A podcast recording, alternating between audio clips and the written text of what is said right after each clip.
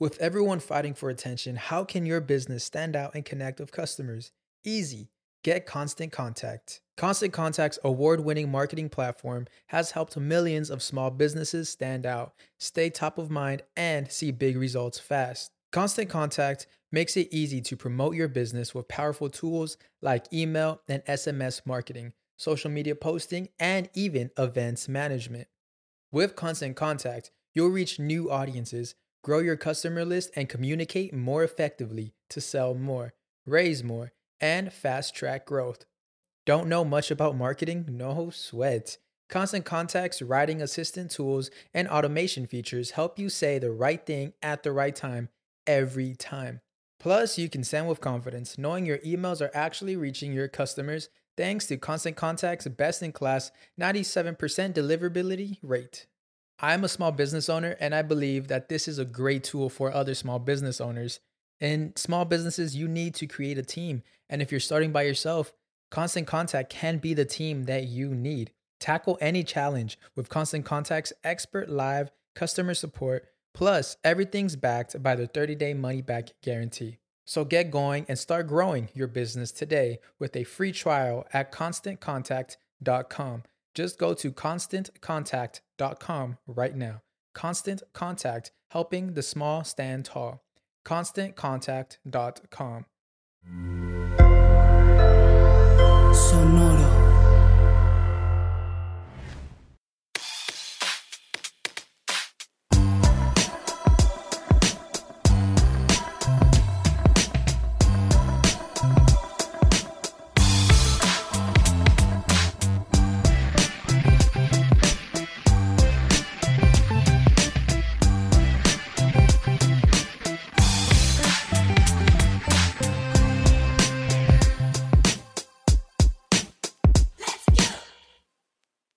¿Qué tranza raza? Bienvenidos a otro episodio más de Músicos de Sillón, el podcast donde hablamos de música como si supiéramos. El último episodio de la temporada. Último. Ajá. Este, ¿cómo estás en este día? ¿Todo bien? ¿Todo bien? Pues ya varios leyeron el, el título del episodio, que es Sonny Moore.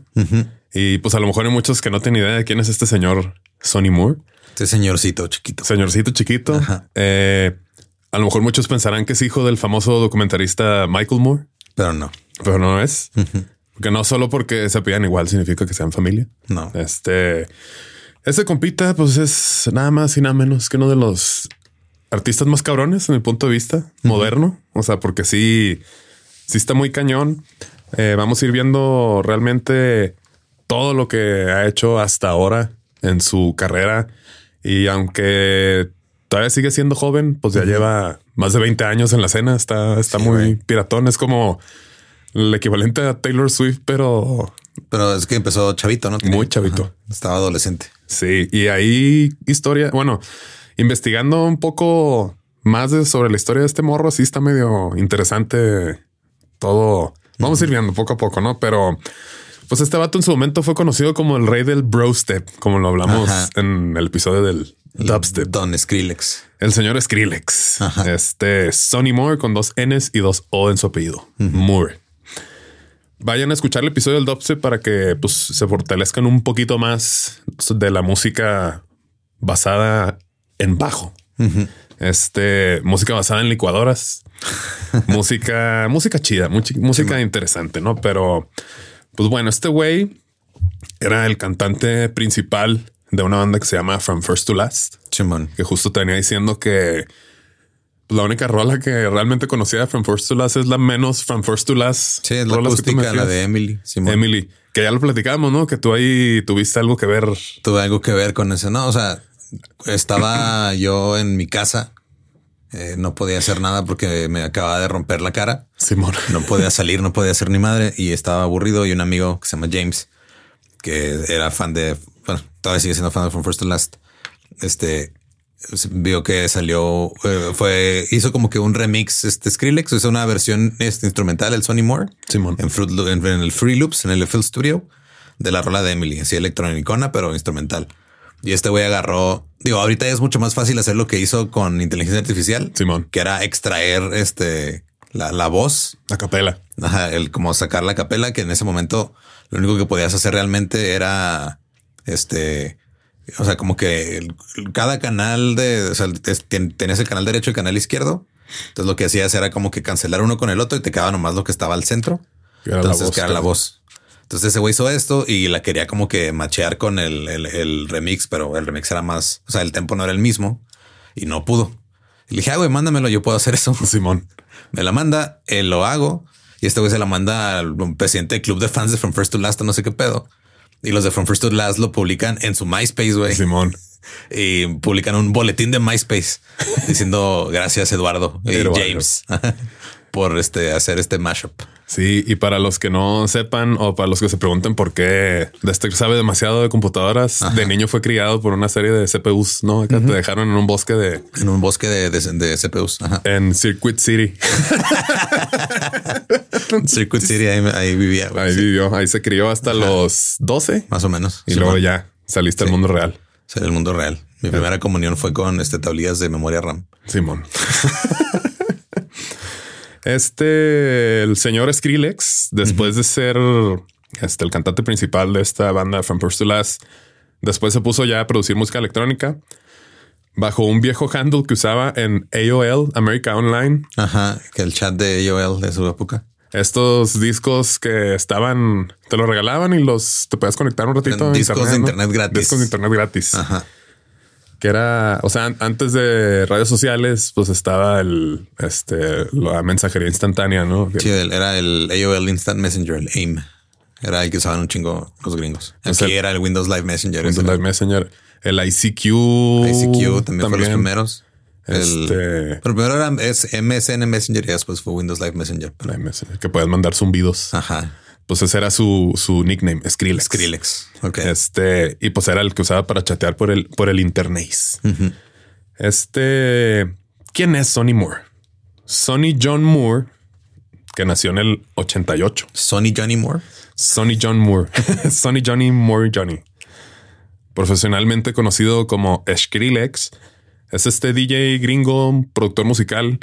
eh, más productor que DJ. O sea, ya pues ahorita pues por ende mezcla bien chido, ¿no? Pero lo que lo caracterizó es de que pues era una pistola para usar los, los, los sintes y todo, ¿no? Evolucionándolo poco a poco.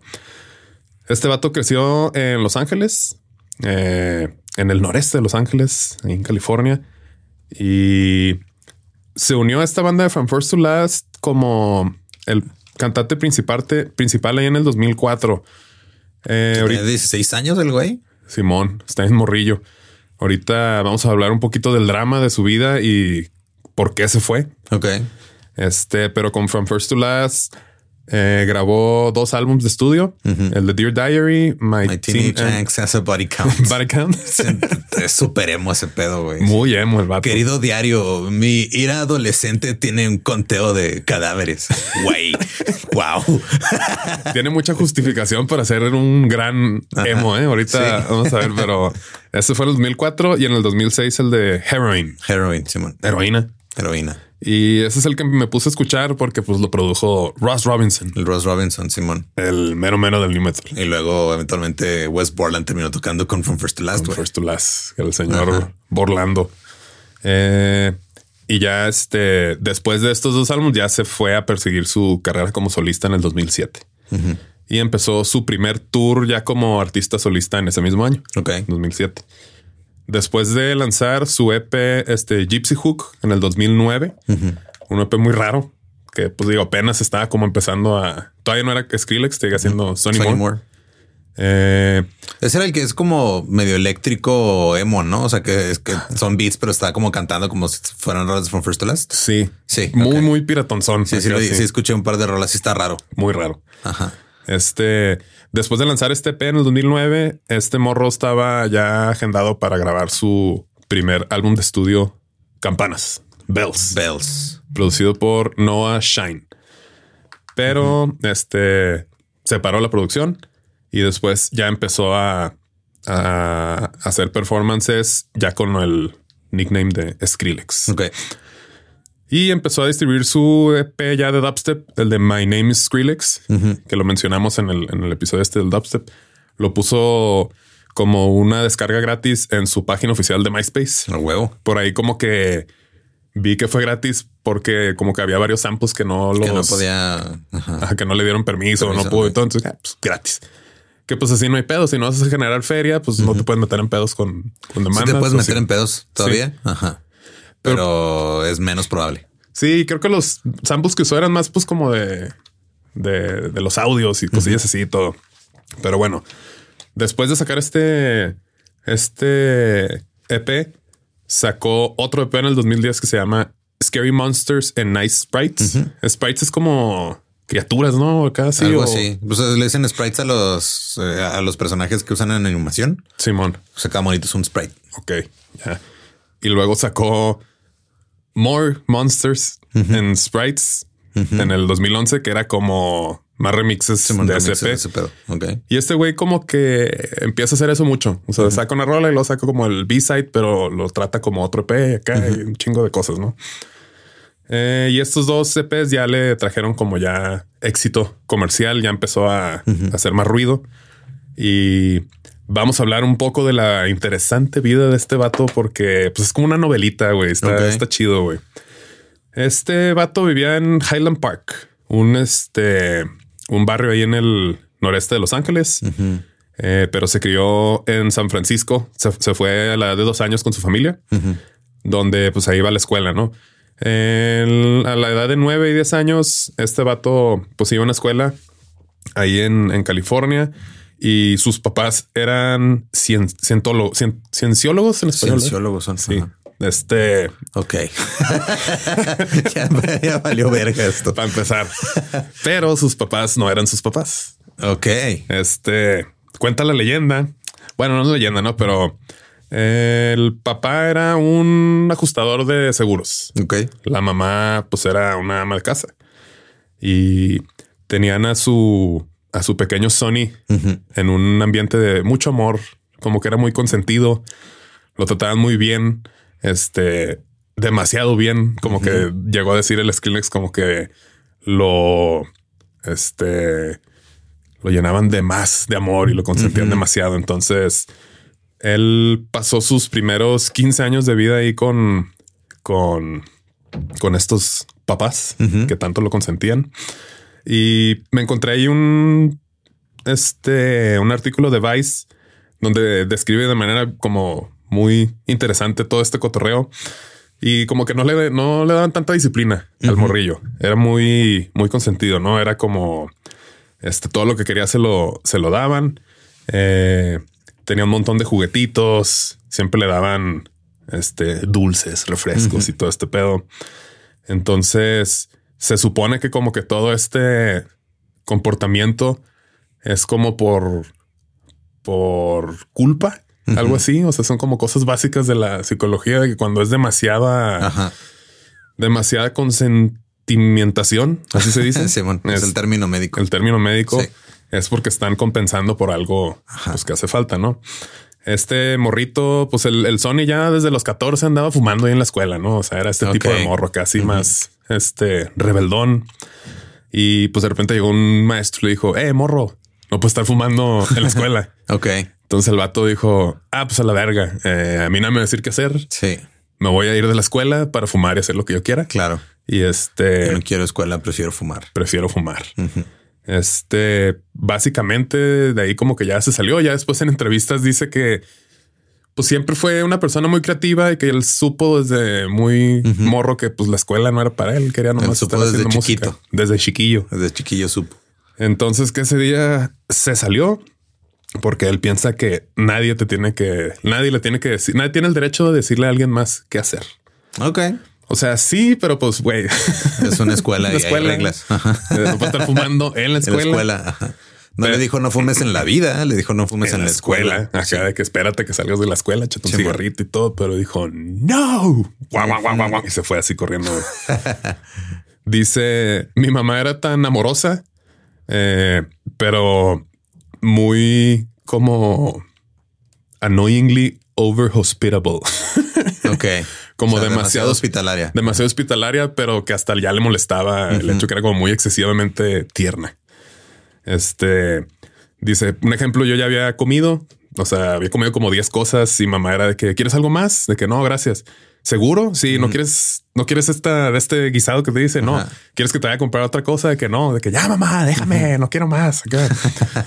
este, entonces por eso se hizo emo, porque le dieron demasiado amor, demasiado amor. Sí, es exceso de amor o falta de amor. Es que tiene, que haber un balance, güey. Siempre. Sí, bueno, puede ser ni muy, muy ni tan, tan. Ajá. Eh, todo esto era, pues, básicamente para explicarles el comportamiento inusual de los papás, entre comillas, de Sony. Porque pues no sé si fue el exceso de amor o fue realmente que los papás pues no eran sus papás, o sea, eran como adoptivos porque una amiga, entre comillas, de la familia, que por ahí se supone que era como, no sé si eran familiares, o sea, pero como que la amiga tuvo al pequeño Sony y dijo, ¿saben qué? Yo no estoy lista para, para ser madre, no la voy a armar. ¿Cómo lo podemos hacer? Sí. ¿Dónde entregas, neni? Punto medio. de que no, pues ¿dónde estás? Acá en California. Pues nos vemos ahí en, San Francisco. No, acá sí. Entonces, pues fue eso de que no, no te apures. Nosotros nos hacemos cargo. Nos hacemos cargo del niño. Ok. Y este, y así fue. Entonces, como que la, amiga de la familia iba muy frecuentemente a visitar a, los papás y era pues para ver cómo estaba El su chavo, ¿no? Y este, de repente como que se empezaron a dar cuenta, pues mucha gente que ya no era, o sea, que sí era adoptado. Entonces, como que todos sabían menos, menos, menos Sony. Entonces, supuestamente de repente llegó un, amigo de los papás y todo. Y se topó al, pequeño Sony echándose un cigarrillo ahí en la calle y le digo, eh, luego vi a tu jefe el otro día, a fulana, de que esa no es mi mamá. Y lo, ay, perdón. Yo tengo una buena y una mala. Y pues se dio cuenta. O sea, ahí sí que pues un este, momento, porque me parezco a ella. Sí. Entonces, pues no sé, pues iba a ser un golpe medio fuerte, no? El darte cuenta de que, ah, o sea, no, no sé si que darte cuenta que eres adoptado, pero a lo mejor pues que la amiga no te quiso, no sé qué, pues un desmadre. Sí, está, sí, ha de ser un pedo muy, muy difícil de, de, procesar, güey. Entonces, exceso de amor. Ajá papás cienciólogos. Ajá. Este, amiga de la familia que, no era amiga, que era la mamá. Es la mezcla perfecta para hacer a un chico emo. Ajá.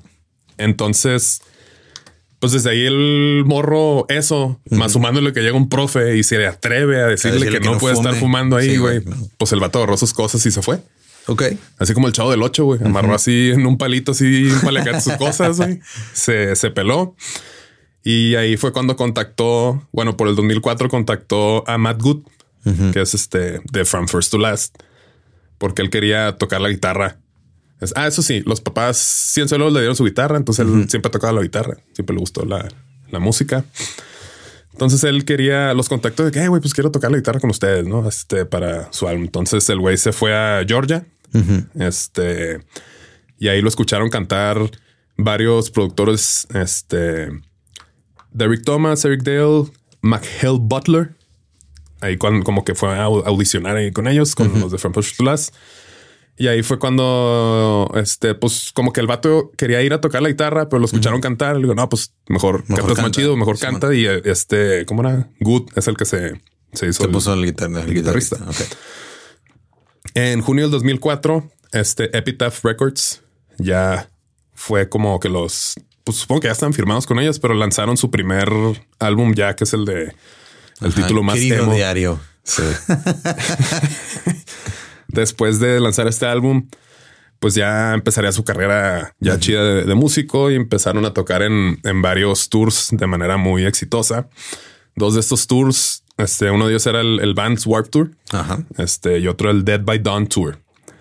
Empezaron a grabar su segundo álbum, el de Heroin, con el productor Ross Robinson. Y cuando me di cuenta de esto, nada más por eso quise escuchar el, el, el porque este señor sabe lo que a mí me gusta. el new metal. El new metal. Y está chido, y la neta, pues está cool. Este álbum salió en marzo del 2006. Este le fue muy bien en, en ventas, igual que el, que el pasado. Y ya la banda estaba ya formaba parte de, de, varios tours de manera exitosa, ¿no? Entonces, Aquí fue cuando empezó uno de los primeros problemas del, pequeño Sony. Empezó a sufrir de sus cuerdas vocales. Ok. Porque tanto grito, tanto grito, tanto gutural de manera con una técnica pues no adecuada porque pues no sé si todavía ahí se conocía la, porque ya es que está una maestra muy La famosa, señora la que les enseña a gritar. Simón. Sí, güey. Que salen los TikToks ahorita el de es el de Disturb. Sí, esta es mi voz antes de un concierto. Y luego ya está el concierto y lo esta es mi voz después de un concierto. ¿Notas la diferencia? Eso ya es porque la maestra les enseña a gritar. Qué raro que una señora, pues no sé, güey, que no, no tiene pinta de rockera y todo es la que le ha enseñado la técnica más chingona, pues a la mayoría, ¿no? Para gritar como Qué miedo ser hijo de esa señora. recoge tu cuarto, Recoge tu cuarto. Toc. Baja a cenar. No, lo llama, mamá. este. Entonces le empezaron a, a salir sus pedos vocales este güey. Y ahí fue cuando empezó como a salirse de varios tours. Tuvo una cirugía en sus cuerdas vocales. Ok. Y este, ya después de eso fue cuando dijo, ¿saben qué? Eh, ya mejor me voy a salir de From First to Last. Voy a seguir mi carrera yo solo. No sé si fue nomás por los, por la, por el problema o a lo mejor ya sus problemas de, de chico emo y todo, porque aparte pues se la pasaban bulleándolo al morro porque pues para los que no, no lo ubiquen visualmente, que pues está muy difícil, pues es el típico morrito emo, güey, con su corte así piratoncillo, Ajá, de lado. cacarizo de la cara, güey, todo así como Con los frágil. Con los pantalones de la amiga de la familia. Sí. Los pantaloncillos. Este. Entonces ya se salió. eh, y. mm, tocaron su último show con, con Moore ahí en Orlando, en el House of Blues, cuando estaban haciendo un tour con Atreyu. Atreyo. Ok. Buena banda. En febrero del 2008, eh, la revista Alternative Press anunció su segundo tour anual de Alter- Alternative Press Tour con All Time Low, The Rocket Summer, The Matches y Forever the Sickest Kids. no mames. Y también Sonny Moore. No me acordaba de Rocket Summer, güey. Estaba súper popero. Este estaba muy chido. Todas estas bandas son las que te gustan a ti, ¿no? Acá sí. All Time Low, no, de esas, este sí hubo un tiempo que, como un mes acá, que con el Wiro eh, escuchamos un chingo Rocket Summer. El güiro, saludos al güiro. Ajá. Este, y ahí ya estaba como solista como Sonny Moore. Sí, o sea, toda esta la época pre-Skrillex. Traía, antes de empezar a hacer sus DJ sets, pues traía su banda. Entonces su, su el lineup consistía en Shan Friday en las baterías, Christopher Knoll en la guitarra y Aaron Roth en los teclados. El- en abril del 2009 mm, sacó su EP digital, el de Gypsy Hook, Gypsy Hook, que traía tres canciones y cuatro remixes. Ya como que empezaba a coquetear con el Con la electrónica, electrónica. sí. También traía una versión en japonés de Mora, creo que se, y en- se llama Kaisui, la canción. Como que le gustaba mucho Japón, entonces grabó una versión en japonés. Y las copias físicas de este EP las distribuían en sus shows, nada más. Ok. Este, por ahí vi que como que las entregaban en sobrecitos azules y les ponían dibujitos y cosas. un algo muy, muy, Muy artesanal. artesanal, Ajá. muy, muy bonito, muy bonito. Direct to consumer. Como un farmers market, pero de, De música. de músicos. Después se fue eh, en tour, este, abriéndole a Kyotos en un tour en Europa. Aquí, pues creo que ya, o sea, no sé si era con la banda, también ya se fue así como, como DJ set, porque por ahí vi una entrevista del vato bien, bien morrito. De que ya le había tocado cancelar varios tours porque como que la disquera no los quería volar. Entonces él dijo, bueno, yo me compré mi boleto y me vine para acá porque ya no quería estar cancelando. Entonces está interesante el hacer un DJ set para abrirle a una Unas bandas. banda pues, de rock, de Ajá, metal.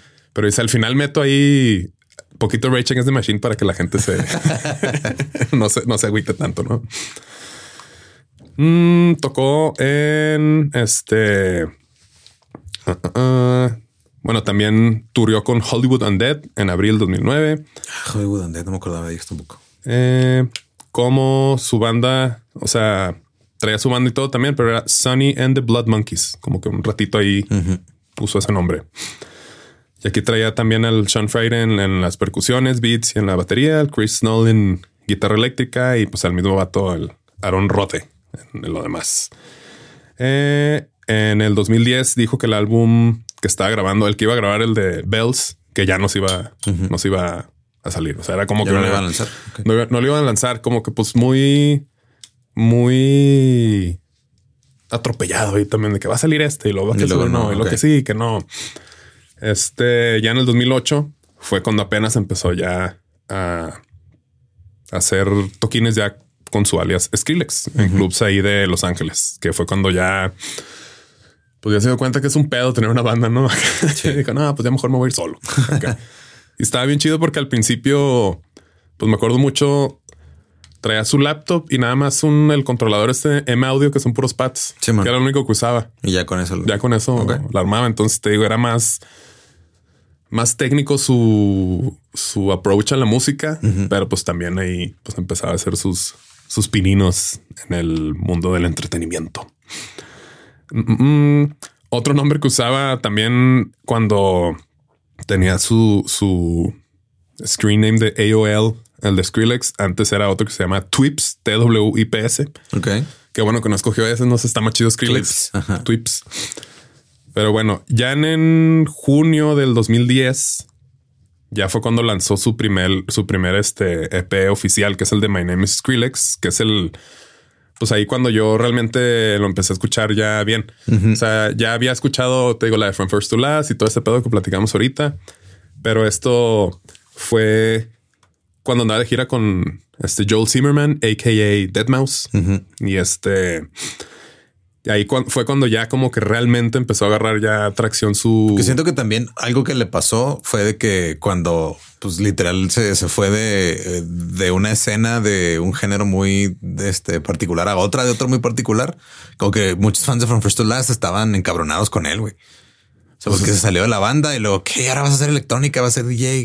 Y como que le estaban acusando de vendido y la madre. Y, Pues es que sí, y luego como que siento que también algunos al principio no lo tomaban en serio porque, ah, mira, el niño emo quiere ser DJ. quiere ser DJ. O sea, ahora. como que te estaba también, o sea, siento que al final el güey pues triunfó chido, pero sí debe haber sido un, un periodo de transición ahí medio escabroso. Pues sí, güey, porque aparte son géneros que pues no tienen nada que ver de alguna manera, pero pues gracias a esa influencia que trajo él a ese otro género, fue que inventó este nuevo subgénero horrible del, del, bro, del brostep, que ya después hasta, hasta lo ponía en nombres de sus canciones en, en lanzamientos este, futuros. Pero sí, el andar de gira con Deadmau5 fue, creo yo, lo que le abrió ya más las puertas porque, pues, Deadmau5 en su época, bueno, yo le perdí la pista ya también acá, pero ahí, pues, el vato era cuando andaba bien, bien machín y este, este güey fue como que de los que, pues, siento que Deadmau5 y el Skrillex, pues, no sé si tanto Skrillex, pero Deadmau5 sí es muy geek de las computadoras, güey. Sí. Seguro también se crió en Circuit City, güey. Probablemente. Y yo me acuerdo mucho que hacía muchas transmisiones en vivo. Creo que todavía hasta la fecha hace. De repente, hace, hace poco me salió uno que se hizo medio viral de que alguien le dijo, eh, güey, este grabé una voz para un track que hiciste o algo así y la empieza a escuchar en vivo y está bien chingona. Y está el mismo güey se sorprende y dice, no mames, está bien chido esto. Simón ya tiene ya ratito ese, güey, Sí. pero sí, este, pues le empezó a entender el pedo de, del. Fui víctima de las cosas que se hacen virales en TikTok otra vez después de Simón. años. Ok. Sí, porque eso es pre-TikTok. Ajá. Y este, pero pues ya, ya como que sabía que el estar en contacto así directo, estar transmitiendo en vivo y todo sería algo que iba a funcionarles, ¿no? Porque Simón. pues antes de tener ese vato transmitía desde su estudio y me acuerdo mucho, le echaba un chingo de, de, de huevos a su estudio. Me acuerdo cuando ya empezó a hacer el estudio como a su gusto. Estaba bien vergas y todo el pedo. Y fue ahí que lo mencioné en el, en el del dubstep que, le pregunté "Ay, quién fue el que te abrió. Ah, es este güey. Y este ya, bueno, creo que más adelante lo voy a mencionar, pero ya después de este EP del de My Name is Skrillex, que fue que empezó a agarrar ya más tracción, ya también ahí empezó a tener chambitas como con otras bandas. Moore fue el encargado, bueno, Skrillex fue el encargado de la programación y los vocales para la banda de metalcore de UK, Bring Me the Horizon. Bring Me the Horizon. Sí, sí. Entonces, en el tercer álbum de estudio de estos güeyes, el de There is Hell, There is a Hell, Believe Me, I've seen it. There is a Heaven, Let's Keep It a Secret. Hay un infierno, créanme, lo he visto. Y también hay un, bueno, hay un cielo y hay que mantenerlo en secreto. Entonces, esta banda también que pues fue como cambiando de géneros, cambiando su, su, su Sí, estilo. empezó muy metalcore, terminó muy este pop rock. Simón. y pues parte de ese cambio de sonido, pues mira, también estuvo involucrado Ok. Skrillex. Sony. Entonces se me hace muy cabrón como pues alguien tan quebrado, y- pero que siempre sabía que lo que quería era hacer música y no nomás eh, su carrera está muy cabrona. Empezó a participar con un chingo de gente, güey, un chingo de cosas. Ahorita lo vamos a ir, a ir viendo. Y ya después en este año también fue cuando empezó su el tour con, con Dead Mouse y ya el EP de Scary Monsters, Scary Monsters en Night Sprite salió bajo el label de Mousetrap, que es el de, El de Dead de Mouse. Dead Mouse. Entonces, pues ya ahí ya catapultó chido y es cuando explotó la tacha, la tacha esquilesca. Y este Skrillex sacó, bueno, empezó su Project Blue Book Tour, que era su tour de 2011, ya como que su tour ya de él solito, con este Porter Robinson, Tommy Lee y DJ Aero. De paz Ok. descanse. Que este, estos tres güeyes eran los que le abrían a él y ya empezaría como a tener ya protagonismo en, en su, ya en lo suyo, suyo, suyo. Y también este mm, sacó varias canciones nuevas. Este, una de ellas, la de First of the Year, que es una que le pegó mucho. Antes se llamaba Equinox y luego una que se llama Reptile, que esa la usaron para este, un comercial de Mortal Kombat 9. Ok. Estaba muy chida. Y también hizo un remix de la canción de Cinema de Benny Benassi, que ya después esa le ganaría uno de sus primeros Grammys. Ese Ok. remix. Este, la canción de First of the Year Equinox también salió eh, en, el, en versión de remix en el de More Scary Monsters and Sprites. Este, en abril del 2011 salió la premiere del sencillo de Get Up con nada más y nada menos que Korn, que es lo que platicamos cuando hablamos de Korn, que fue cuando todo el mundo se subió al tren del dubstep. Y pues Skrillex ahí les produjo varias rolitas. Korn sacó la canción para descarga gratis a través de su página de Facebook. Y en abril del 2011 también, en el set de Coachella de Skrillex, salió Korn ahí a tocar tocarle con ellos. Eh, en abril también del 2011, eh, Sony Computer Entertainment sacó, bueno, uno de sus estudios, el de Naughty Dog, sacó el tráiler de un es una versión con multiplayer de Uncharted 3 para, para el PlayStation 3. Y ahí sacaba, salía la canción de Kill Everybody de Scary Monsters and Ice Sprites de Skrillex. Entonces ya empezaría a tener este apariciones ya en la cultura pop. O sea, ya de pasar del niño emo al rey del brostep, Ajá. pues ya era una figura del pop. Pues no sé, se me hace algo muy cabrón, güey. O sea, ya que todo el mundo lo conozca.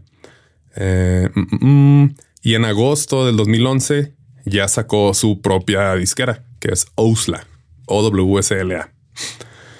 El primer lanzamiento de esta disquera sacó este, productores de dubstep de Bristol, uno que se llama Cone Sound.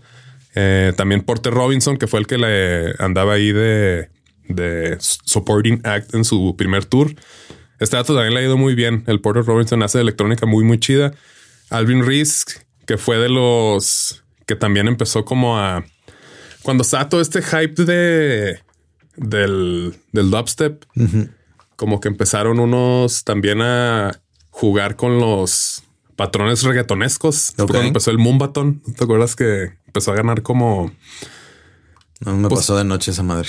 pues un ratillo? O sea, era como, o sea, los sonidos de- de- era todo lo mismo. Ok. Nomás que en vez de, de los beats bros tepescos, pues era un beat más reggaetonesco. ok. Que era una mezcla interesante porque pues era como reggaetón emputado, ¿no? Reggaetón, reggaetón electrónico. Reggaetón agresivo. pero sin, sin gente cantando cosas misóginas. Ajá, nada Nomás como más. que cuac. Está, medio, está, está chidillo, está chidillo. Este Alvin Reese me tocó verlo una vez, creo con. Una vez que fue Steve Aoki al paso hace uh, antes de que fuera Steve Aoki. tan Ok. acá. Antes de que aventara pasteles. No me acuerdo si ya a estar pasteles ahí, güey. Pero pues bueno, ahí andaba. En agosto del 2011 sacó su video para el de First of the Year de Equinox en spin.com.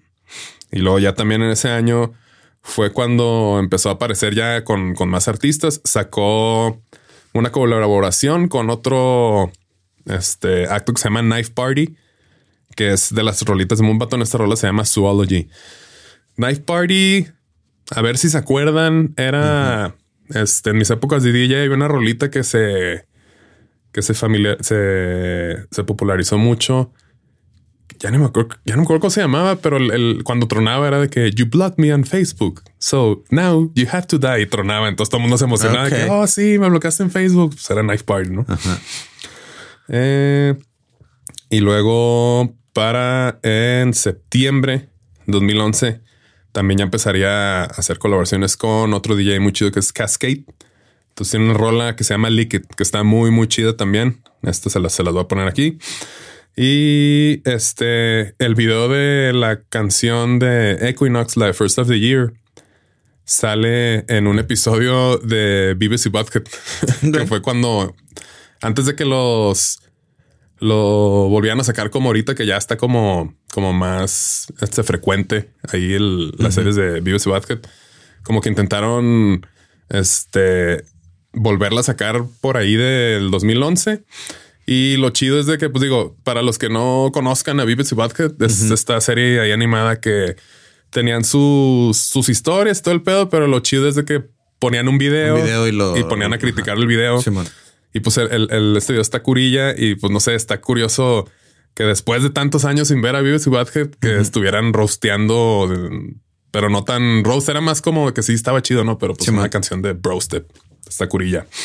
Búsquelo ahí en, en el YouTube, porque el video es una niña como con poderes de telequinesis, solo sí. No lo he visto. Se ve que se está acercando un, un vato y Vivis le dice que dice, ah, ese seguramente es un pedófilo. porque pues se ve así como un pedófilo que es un vato así con lentes. y en esta canción es el, el sample de que dice que grita call 911. Mm, Entonces empieza como que a aventarlo acá y todo. Está, está divertido. Y ya para, para noviembre, este Skrillex dijo que tenía intenciones de sacar un álbum porque hasta ahorita pues todavía no había sacado ningún álbum, puros CPS y sencillos. Este álbum se llamaría Voltage, Voltaje. Y este le dio a sus fans como más información acerca de este álbum en la revista Rock Sound. Después de un este photoshoot que tuvo para, para la portada y una, pues una entrevista que le hizo esta, esta revista, pero por razones que nadie sabe, no sacó este disco. Es como que ya empezaba a hacer esto, que ah, va a sacar un disco. No, siempre no. Siempre no. Eh, nunca salió este disco, pero para diciembre del 2011, Skrillex dijo que el EP de Bangaran, que fue uno también que le pegó muy cañón, lo iba a sacar ya en unos días. Y en agosto del 2012 eh, sacó un proyecto alterno con este DJ de techno, DJ productor alemán Voice Noise. si te acuerdas, y este se llama Dog Blood, este proyecto. No sé si traen rolitas nuevas, todo, pero también está muy chingón ese proyecto. está muy, muy agresivo, muy, pues muy con la influencia alemana. Entonces, pues ya aparte de hacer lo suyo, de colaborar con varios artistas, de empezar a salir en otras cosas fuera de la música, pues ya otro proyecto alterno, ¿no? Y esto empezaría a ser algo muy común de este güey. Eh, el EP que sacaría con Dog Blood se llama Next Order slash Middle Finger. Ok. Y son dos rolillas, están, están muy chidas. Y ya que andamos por el año 2011, pues yo sí era muy, muy fan. Sigo siendo muy fan de este güey, entonces sí lo seguía mucho en, redes, en YouTube. Me acuerdo que sacó una rolita que se llama The Disco Rangers. Esta rola no está en Spotify, está en el canal de YouTube de este güey. Y no sé, como que me acuerdo que era. O sea, estaba medio pirata porque en Noruega, como que hay una tradición en las universidades de que cuando se gradúan ciertos güeyes como que hacen una fiesta, un evento, pero como que son güeyes que tienen un dormitorio que viven en un camión. Ok. Entonces estos güeyes de, Noruega contactaron a Skillex para que les hiciera una rola como para su camión. Ah, cabrón. Algo así medio piratón. ok, está raro busqué ahí en Reddit y sí como que vi dos, tres cosillas. Este, de hecho, en un comentario ahí en el, en el video de, de este, de The Disco Rangers, que está muy chida la rola. Dice, este track, este, de hecho, este track se lo, se lo pidieron un grupo, dice, de, de teenagers, de adolescentes noruegos, como para celebrar cuando se graduaron. Y es como, pues yo me imagino como una especie de fraternidad, pero en vez de casa es un camión, un school bus. ajá. Está medio piratón. Supuestamente ahí sí les cobró un feriezón. Este, pero pues la rola está chida, güey. No sé, se, se me hace muy bizarro que Ajá. Sí. Pues- Oye, quiero celebrar que me voy a graduar. Hazme una rola. ¿Cuánto me cobras? una rola. Ah, Simón, pero pues de estar este ya sacado, ya tenía su disquera, güey, ya tenía proyectos bien cabrones, ya había salido en un chingo de cosas. Como que cuando llegas a cierto estatus, cierto nivel, está raro de que, ah, sí, les voy a hacer una rola a estos morros de noruegos, todo, pero pues el billetito, ¿no? Yo creo. Eh, se supone que esta canción, ah, sí, dice, estaba hecho para a bus housing. Para Bus unos, housing, como pues alojamiento en, en un En camión Un camión. Ajá. este, que pagaron una cantidad no, este, que no dijeron cuánto era, pero pues que sí era mucha lana. Por ahí vi que 10 mil dólares, 7 mil 500 dólares, no sé. Ajá. Creo que era, no, pues el pedo del Bitcoin todavía no estaba, güey, pero bueno, este, With- pero with money dancing the dogs. Dancing the Dogs, The Dog Blood. Ajá. Este, en el 2012, Skrillex compuso la canción Bug Hunt para la película animada Wreck-It Ralph. Ok. Y hasta tiene un cameo en la película Sí, que está saliendo ahí el vato. Este para eh, en diciembre también de ese mismo año sacó la rolita Make It Bun Then, no Bun Them, que salió en el videojuego de Far Cry. O sea, más bien estaba en una, una de las misiones que se llama Kick the Hornet's Nest del video de Far Cry. Como que pasaban una variante lupeada de esa, de esa De ese- rolita. Este también compuso eh, junto con Cliff Martínez el soundtrack para este, bueno, el original, original score para la película de Spring Breakers, en la que sale James Franco. James Franco. Simón. Para el 2013, eh, Skrillex formó otro dúo con este Diplo, Simón. que es Jack U. Y yo creo que a partir de este dúo es cuando ya brincó de ser el vato de música electrónica como ya al pop. Ok. Eh, la primera vez que, que tocaron estos güeyes, este, ya como Jack U, que al principio no se sabía quiénes eran, nomás sabía que era Skrillex y otro güey. Tocaron en una fiesta, en un block party en San Diego de el label Matt Decent, que es el de, el de Diplo Ok. este, en septiembre ahí del 2013. Armaron un tour eh, por todo Estados Unidos como para promover también el proyecto de Jack U, aparte de, del- de lo de Matt Decent. Entonces tuvieron, tuvieron como que varias fechas. Entonces, para los que no ubiquen Jack U, este tienen un disco que, que la neta el disco está muy, muy chido. Tienen rolitas con está ahí está la de Where Are You Now con Justin Bieber. Este tienen rolitas también con, con Keisha, la de Take You There. En otras rolitas canta el, el, el Sonny Moore. Este, y es, pues estaba curioso porque es como que, ay, no sabía que cantaba. O sea, mucha gente lo, ah, pues de hecho él empezó, Él empezó cantando, en otra sí. banda, ¿no? Entonces, pues aquí ya fue cuando se notó todavía más su influencia pues en la música pop. Hay un video ahí que está platicando cómo produjeron la de Where Are You Now y tiene un hook muy este pues muy muy emblemático, el de tiririri.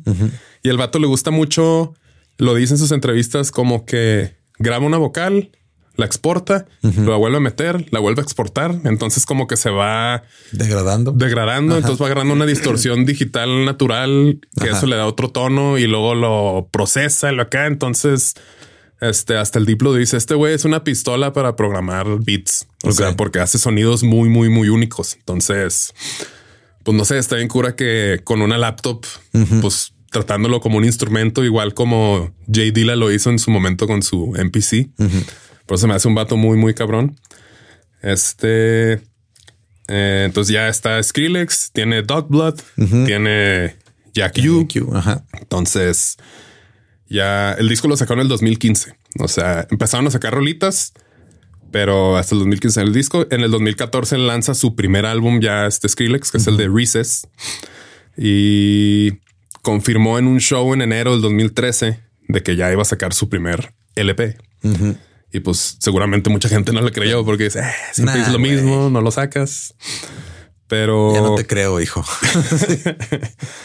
en enero del 2013 sacó su este séptimo EP que se llama Living ahí con este con su disquera Osla y luego mm, mm, mm, en marzo del 2014 que fue antes de que sacara su, álbum de Recess había una aplicación en la en el App Store de Apple que se llamaba Alien Right este o Rey de Alien. En donde esta aplicación tenía perdón, tenía un folder secreto que traía 11 objetos como ocultos y traía un contador que terminaba en el 10 de marzo a las seis y media en el tiempo del este, Eastern Standard Time.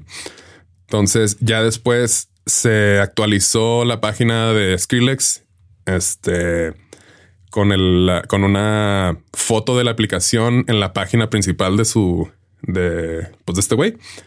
Y ya salía que realmente lo que contenía el folder eran unos URLs de Google Play de iTunes que eventualmente cuando el contador terminara, pues eran las rolas del álbum. Entonces, no sé, se me hace, me hizo cura, interesante, como que, ah, bajen esta aplicación. Una manera diferente de hacer un lanzamiento. Simón. Entonces ya, este, el álbum ya lo sacaron, todo el pedo, muy chido. Este, y en enero del 2017, el Sony tuiteó este feliz cumpleaños porque era su cumpleaños número 29 y puso un link para un sencillo nuevo de Fun First to Last, ya con él cantando. Ok. Que este, y después se volvió a juntar con ellos para una noche que se llama Emo Night. Emo, Night, allá en Los Ángeles, por la primera vez en casi una década. En julio del 2018, el Skrillex como que empezó a, a dar como pistas, ¿no? Decir, ah, ¿saben qué? Voy a hacer una colaboración con Missy Elliott. Y puso un poquito ahí que vendrá siendo, la lanzó hasta el 2023, que es, está bien en, su, último álbum, que es la de Ratata. La neta está muy chida esa rolita. Eh, ahorita más adelante vamos a ver los, las cancioncitas. Bueno, pues mira, de una vez, por aquí tengo la discografía. ¿Dónde está? Porque la, canción, bueno, el disco de Reese's ya trae. trae. Aquí está. Ya trae artistas ya más cabrones, güey. Trae al Fatman Scoop, que para los que no sean tan fans del el hip hop, tiene una canción muy famosa que es la del. Bueno, no se las voy a cantar porque no me va a salir, pero ahí se las voy a poner. Mm, mm, ¿Dónde están, hombre? Bueno, ahí, ahorita vamos a llegar ahí. Ya en febrero del 2023 fue cuando sacó su segundo álbum, que es el de Quest for Fire, que es el que les mencionaba que está muy, muy chido. Ya cuando se nota como la madurez musical del vato, ya no trae su, su mullet a la mitad. Ajá. Ya como que se puso minoxidil, le salió barbita, güey, trae su man bun. Este y ya se nota ahí su, su, pues su nuevo toque, ¿no? Acá muy influenciado en todo el UK Garage de lo que platicamos. Pero este traía, o sea, este álbum, el de Quest for Fire, pues era una mezcla de singles que ya había lanzado y canciones nuevas. Se suele hacer mucho eso en la industria y traía pues un montón de géneros este, interesantes traía ahí a Dan mm, como colaborador, a Fred Again, que pues ganó un chingo de, notoriedad con su rola, la de, creo que es la de, la de Rumble. Este, y después de sacar este, este álbum, bueno, salió en febrero, el 17 de febrero. Sí, man. El 18 de febrero eh, tuvieron un gig ahí en el Madison Square Garden, ahí en Nueva York, que fue nada más sold out. ahí leve. Levesón. Y que caben como 20 mil personas. Pues más o menos. Y sí se llenó y acá bien chingonzote todo. Estaba Fortet y Fred Again. Eran ahí los tres. Pues, puro vato bien pesadote de la escena. Y luego sacó otro álbum. Ok. que es el de Don't Get Too Close. Que salió dos días después del de Quest of Fire. Que realmente pues es como si fuera un B-side, pero no. O sea, porque es como versiones distintas de, las, rolillas, pero sí se escuchan como otras rolas nuevas, ¿no? Pero pues no sé, güey, sacar un disco y luego el otro ya está, está muy cañón. Este de las influencias de las cuales este vato siempre dice que son las más cabronas, pues es Marilyn Manson, Nine Inch Nails y The Doors. Y con The Doors tiene una colaboración. Tiene una rola con. Breaking a Sweat se llama, güey, que sale en el de Acá más enfrente tengo los, más adelante tengo los, los discos, pero ese video está, hay un video en YouTube de cómo pues hicieron esa rolita y pues el vato bien nerviosillo porque pues llega al estudio, güey, y está este, pues el, el que se llama Ray, ¿no? el, Ray y el guitarrista. Entonces ya llega y pues el vato bien piñadido porque dice, pues mi papá me ponía de Doors y ahorita pues va a colaborar con ellos. Chimón. Y de que, no, pues qué onda, ¿cómo están? Todo bien, bien, bien alivianados. Y al vato pues pone su laptop y lo hice algo así y pues pone un, beat así medio, pues muy rapidón, así como de, de, batería medio locochona y se ve el rey de que wow, es como que a ver, espérate, espérate, camina mejor acá y empieza a tocar así que es pues la rola, no está chida la rolilla, pero pues no sé qué chido de, empezar a trabajar con unas de tus. Qué curiosa colaboración. Simón. Sí, está chida, güey, pero pues a lo mejor innecesario, no? Acá no sé, pero no está ahí, Lo hizo por él, güey. Este también, pues, Apex Twin, este es de las de los actos que más han influenciado este, este morrito. Y también dice que este después de haber el ah, lo platicamos en el de Daft Punk. O sea que este güey andaba ahí en el set de Coachella de, de, la pirámide. Eso le, pues, le voló la mente también. Este tiene. Mm, Ah, mira, aquí está la discografía. Hay otro mini documental de Red Bull que es este, se llama Let's Make a Spaceship, que tuvo un tour en donde literal le construyeron una nave así que cambiaba de forma. En creo que tenía, se transformaba así, era pues un escenario así bien cañón. Y este que ya no lo hace. Yo creo que ya parte de su madurez como músico es de que ah, cuesta mucho esto, entonces mejor ya DJ sets. Simón. Que ahorita los DJ sets que se avientan están muy chidos, güey, pero pues sí es como que ah, pues ya más para mí, ¿no? Acá. No sé si es algo de cuando empiezan los, los artistas que quieren reinventar algo, algo muy cabrón y luego ya te das cuenta que está muy, muy, muy, muy difícil. Pero mira, eh, pues día de estudio, álbumes de estudio realmente tiene tres. Ok. Este, el de Recess, es el que vimos acá. Mm, mm, mm. Este, la canción, la canción número dos del álbum que se llama Reese's también. Tiene ahí colaboración con Kill the Noise, que es otro acto muy chido. Y Fat Man Scoop, que es el que les decía que es este, pues un MC ya de la época old school de, los raperos. Ya que escuchen su voz, seguramente se van a, decir, ah, sí, ya, ya lo he escuchado. Este tiene la de Ragabomb, que es una de sus rolas más, más chidas también. Este, este disco trae 11 tracks. Este está muy cañón. De todos los.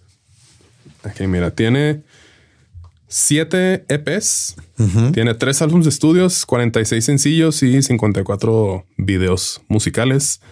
Los EPs son los que pues, creo que es como más le gusta trabajar a este güey. Y luego le gusta sacar la rola y luego sacar como otra versión de la rola y acá y todo así. Pero en el EP de, creo que es el de Bangarang, Simón, aquí la canción número 3 es la de Breaking a Sweat con The Doors. The Doors, ok. Se ve muy cañón de que The Doors ahí con este. También ahí en esta, en este EP tiene la rolita, una rolita con Ellie Goldwyn que fue su morrilla durante un tiempo. Ok. Y pues muy, muy, muy, muy bueno este chavillo, ¿no? Y todo el pedo. Este, el documental ahí, te digo, de Red Bull, ahí lo pueden buscar también en YouTube, que fue para, fue, salió como primera en el festival de Austin City Limits, porque es que también tienen como una... Sí, su, su parte de, de, cine. De cine. Este. mm, mm, a ver, vamos a poner aquí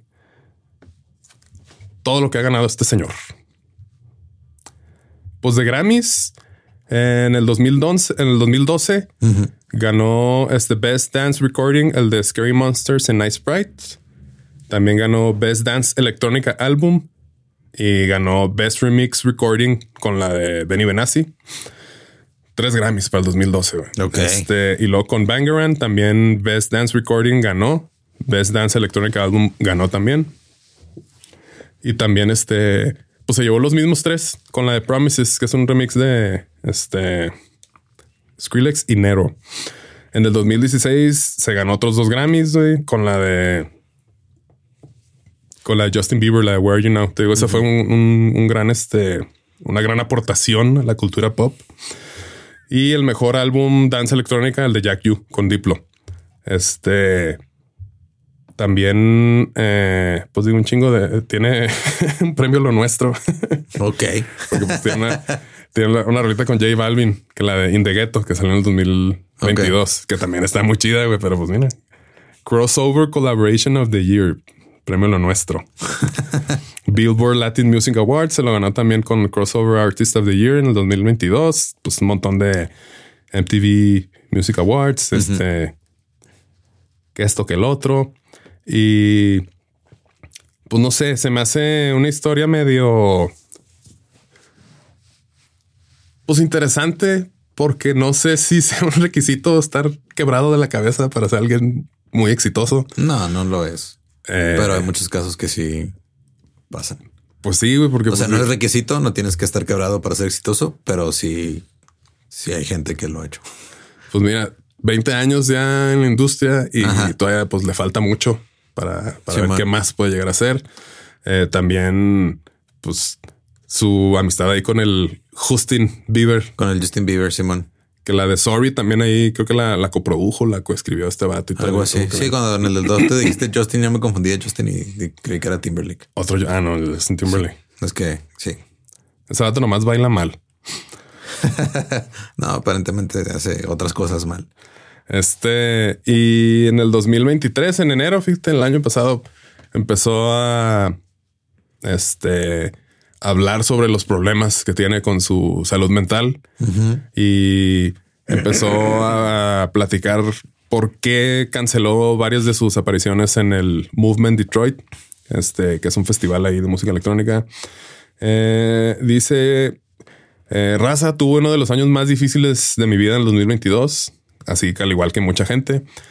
Pero pues literalmente me encontré sin este, sin motivación, sin propósito, sin ganas de hacer nada por la primera vez en, en mi vida.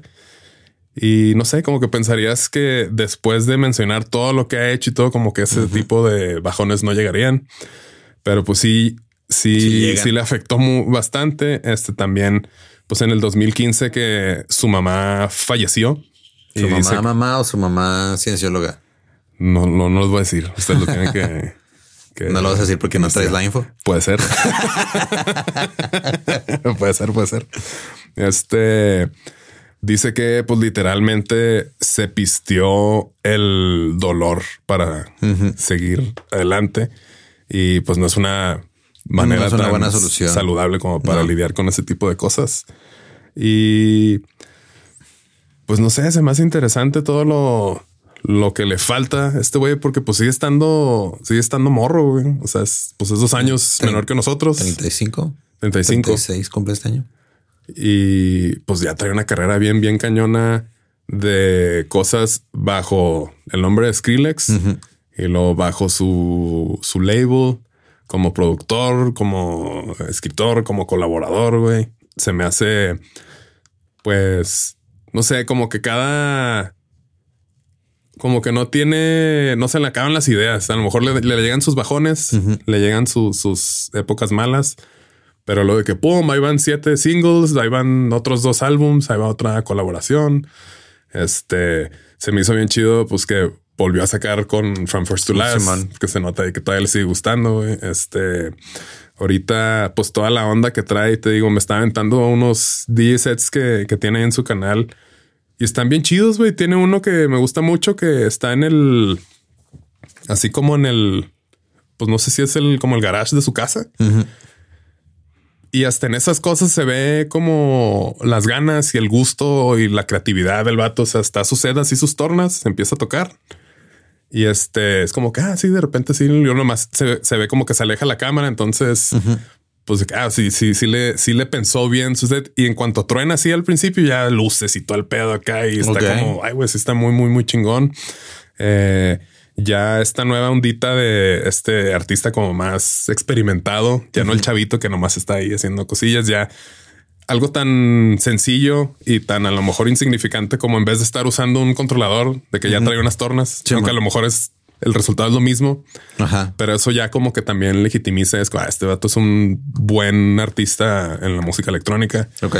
Y pues no sé, a lo mejor él va a ser el encargado de revivir el bro step en unos ¿cuánto, cuánto dijiste? Espérate, unos 10 años. Unos 10 años, Simón. Porque pues ahorita las rolas que, que trae nuevas, pues es como la estructura y todo el toquecito muy igual, nomás ya sin las distorsiones que le gustaba usar, que era lo que lastimaba los oídos. Ahorita ya como que se regresó un poco a los a las frecuencias sub bass, porque esta rolita, la de Rumble, que fue la que tronó bien cañón, pues sí sí se nota la influencia del, del, rock que trae, pero pues ya como más como que también funciona, güey. Entonces, no sé, me emociona mucho escuchar a este vato.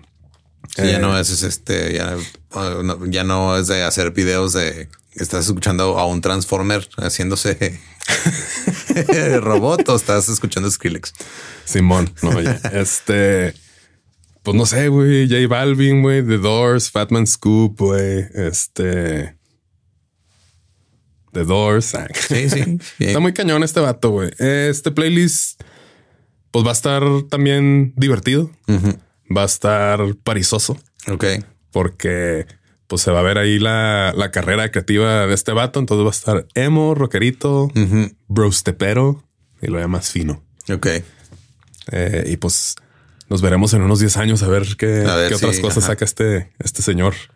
Sunny, ya señor, porque antes era este morrito ahí todo. Creo ya no, tarda en hacer este gira de los 20 años de los discos de From First to Last, ¿no? Que es porque muchos artistas están haciendo eso. Pues ya como que dijeron, oye, ¿te acuerdas de los fans que teníamos antes? Ahora ya tienen dinero, güey. Ya, ya, ya, ya les alcanza. A lo mejor ya está este practicando con la maestra de los guturales. Puede ser, que yo sí me aventé la gira de Postal Service, güey. 20 años ya. 20 años del disco, del único disco de Postal Service. y 20 años de otro disco de Cover Cutie, pues prácticamente la misma banda.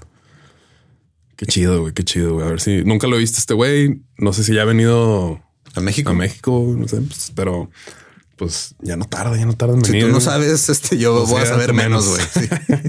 que lo traigan para el corona, güey, o algo así. No sé. Este, pues esto fue la breve, pero no tan breve carrera hasta ahorita del señor, el señor Moore. Sonny Skillex, Johnny Moore. Sonny Johnny Moore. Sonny Johnny Moore, ScreenX, Twips, Tickety Hey. Y pues recuerden, si sus papás son cienciólogos, busquen a ver si sí son sus papás. Y si no son sus papás, pues ya ahí ya tienen varios elementos. Tienen argumentos para hacer emo y luego electrónica. Ajá. Entonces ahí está la clave del éxito. Luchen, luchen por ser adoptado. A lo mejor ser adoptado, pero por, por, alguna que te dan mucho amor. Sí, y aquí está una iglesia de, los cienciólogos. Entonces, pues ahí pónganse al tiro, pónganse al tiro. A ver, a lo mejor sí puede ser. Este recuerden seguirnos como músicos de sillón. Simón. Yo estoy como no soy Manuel. Yo como ningún Eduardo. Y pues ahí nos guachamos, raza. En la siguiente temporada. La siguiente temporada. Abusados. Hay perros. With everyone fighting for attention, how can your business stand out and connect with customers? Easy. Get Constant Contact. Constant Contact's award winning marketing platform has helped millions of small businesses stand out, stay top of mind, and see big results fast. Constant Contact makes it easy to promote your business with powerful tools like email and SMS marketing, social media posting, and even events management. With Constant Contact, you'll reach new audiences grow your customer list, and communicate more effectively to sell more, raise more, and fast track growth. Don't know much about marketing? No sweat. Constant Contact's writing assistant tools and automation features help you say the right thing at the right time every time. Plus, you can send with confidence, knowing your emails are actually reaching your customers thanks to Constant Contact's best in class 97% deliverability rate. I'm a small business owner and I believe that this is a great tool for other small business owners. In small businesses, you need to create a team. And if you're starting by yourself, Constant Contact can be the team that you need. Tackle any challenge with Constant Contact's expert live customer support. Plus, everything's backed by the 30 day money back guarantee. So get going and start growing your business today with a free trial at constantcontact.com. Just go to constantcontact.com right now. Constant Contact, helping the small stand tall. ConstantContact.com.